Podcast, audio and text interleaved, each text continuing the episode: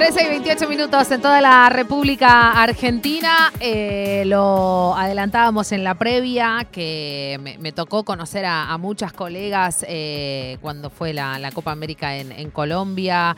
Eh, y, una de ellas fue Caro Castellanos, y es imposible no pensar en ella cada vez que, juega Colombia, cada vez que pasan cosas con el fútbol colombiano. Pedro, la próxima vez hay que empezarle a pagar porque esto se llama precarización laboral. Caro Castellanos, ¿cómo dice que Eleva, periodista ella de deportes en RCN Radio y también en la titular comunicadora social eh, de la Javeriana. Eh, la pueden seguir en arroba carito1929. ¿Cómo va, Caro Castellanos? Hey Nata, ¿cómo estás? Un saludo muy especial para ti, para todos eh, tus compañeros y por supuesto para todos los oyentes. Y nos va a tocar buscar algo más a ver si ahí sí nos vamos, porque está fue jodida. Vos sabés, vos sabés que cuando si se trata de buscar algo, Caro, estamos hechas para eso. Así que lo vamos a buscar, cualquier excusa es para, para encontrarnos y ver un poco de fútbol.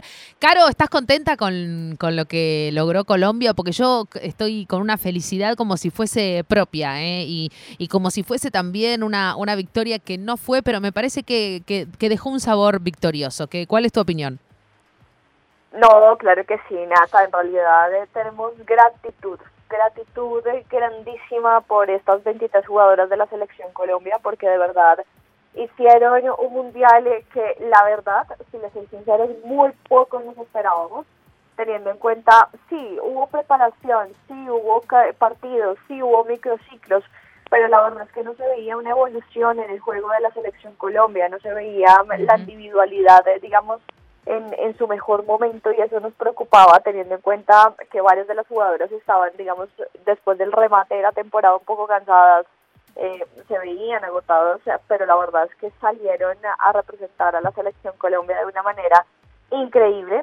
Y sí, la verdad, pues obviamente una tusa terrible por la eliminación, pero sentimos que fue una selección que supo plantar realmente una idea, que supo competir en un mundial, que, que tuvo algunas fallas sí en lo futbolístico, pero que de verdad entregó absolutamente todo en la cancha.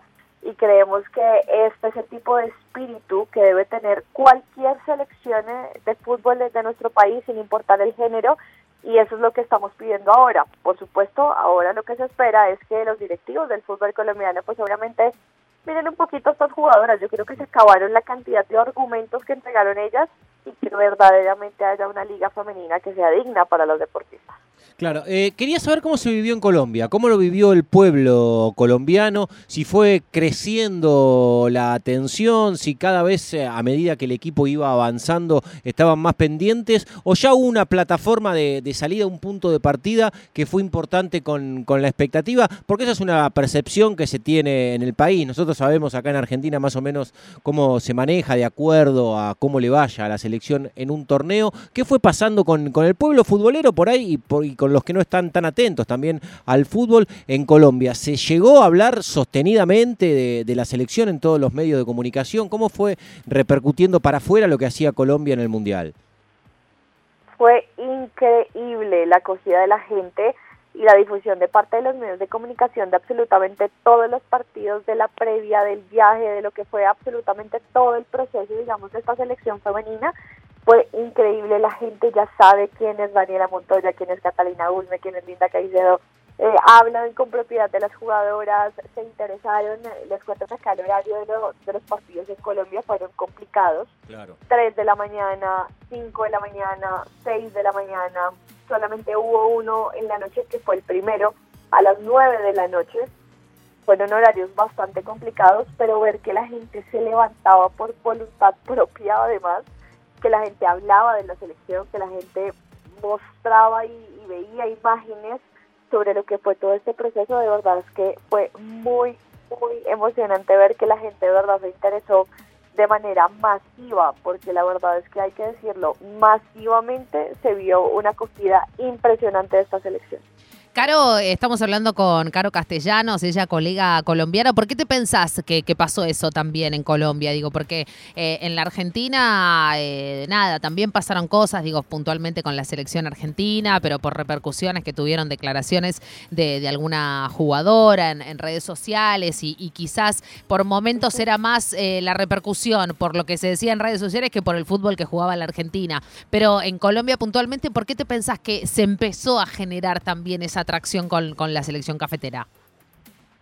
No, los resultados, Nata, sin lugar a dudas los mm. resultados, obviamente ver que la selección Colombia comenzaba a ganar en este mundial y que clasificó, ya estaba listo para octavos, que por primera vez llegó en la historia de un mundial a cuartos de final.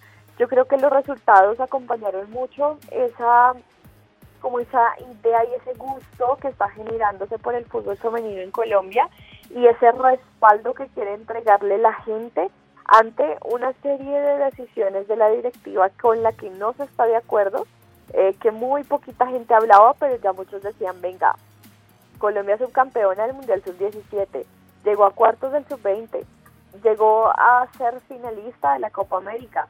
¿Por qué no apoyarlos y por qué no seguirlas teniendo en cuenta que a los directivos pues muy poquito les importa, hay que decirlo? Entonces yo creo que ese sentimiento de apoyo a las mujeres futbolistas y esas ganas de decir estamos con ustedes fue lo que generó más o menos ese boom durante todo este estas semanas de competencia.